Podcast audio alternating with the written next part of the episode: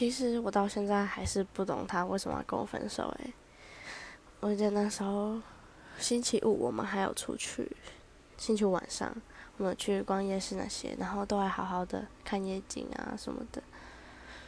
然后六日的时候就稍微觉得怪怪的，他就是一整天都没有找我说话。然后好像到了星期一吧，我忍不住就问他发生什么事什么之类的。好像星期二他就跟我提分，好像因为没自由吗？可是我觉得我给他很多自由啊，我还陪他去读书诶，傻眼。反正都已经是一年多前的事情了，唉。